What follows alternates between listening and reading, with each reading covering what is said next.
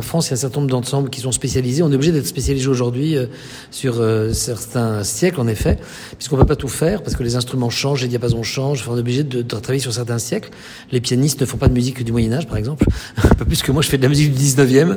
Donc nous, on est connus depuis plus de 30 ans pour travailler sur ce répertoire de la Renaissance, oui. Alors la Renaissance, là on parle du XVIe siècle, euh, impossible de ne pas citer le nom de Joachim du Bellay qui est en plein dans, cette période-là je crois.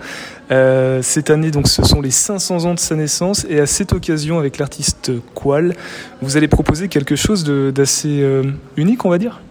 Oui je crois, on va donc jouer au, Grand Théâtre le, le, le 22 le 22 septembre et euh, Qual, qui est un slameur angevin euh, très talentueux, va dire, euh, va slammer des textes de, de Dubélé accompagnés par les instruments de Doucemar qui sont des instruments du 16e. Et puis nous, nous allons euh, donner les musiques qui ont été faites sur les poésies de Dubélé au 16e siècle. Donc en fait, les poèmes de Dubélé avaient déjà des musiques à l'époque. Oui, il a été mis en musique 37 fois, ce qui n'est pas énorme par rapport à Ronsard où ça a été fait des centaines de fois. Mais bien sûr, il a inspiré des compositeurs parce que c'est un très grand poète.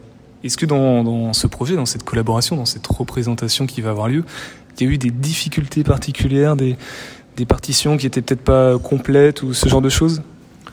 Le problème numéro un, c'est que quand vous faites de la musique du XVIe siècle, il faut trouver les partitions et que vous pouvez pas les trouver euh, ni chez le marchand de musique, euh, ni éditées euh, sur Internet. Donc en effet, il faut rechercher les partitions dans les bibliothèques, les transcrire et puis voir si elles, ont, si elles valent le coup, parce que c'est pas parce qu'elles sont anciennes qu'elles valent le coup. Donc dans les 37 mises en musique de, de du Belay, eh bien j'ai cherché celles qui étaient les plus belles et j'en ai trouvé des magnifiques.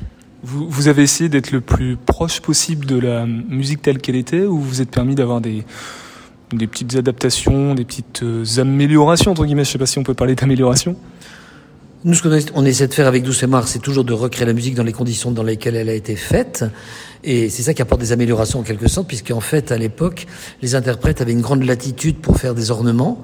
On appelait ça, euh, le mot exact à l'appel, à l'époque, ça s'appelle fredonner, faire des fredons. Faire des fredons, c'est faire des ornements qui agrémentent la musique, comme le poivre et le sel euh, agrémentent les plats. C'est ce qu'on dit dans les traités.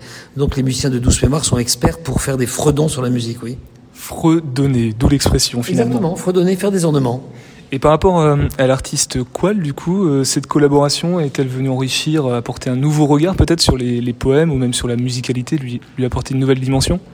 Bah, Ce qui est intéressant, c'est d'avoir du euh, mis dans la bouche d'un slammer du 21e siècle qui le trouve incroyablement contemporain, parce que la première réflexion de Qual, c'est ça, c'est que Dubélé, c'est notre frère, il aurait pu euh, naître euh, il y a 20 ans, euh, il trouve cette, poésie extrêmement finalement contemporaine, puisqu'elle parle de choses qui sont pour nous très, qui, sont vraiment très humaines, si vous voulez, qui sont évidemment la mélancolie, l'enfance, le, le, le, rapport à son lieu de naissance, à son pays. Il est très attaché à son Anjou, et tout ça, évidemment, nous touche tout, tous aujourd'hui.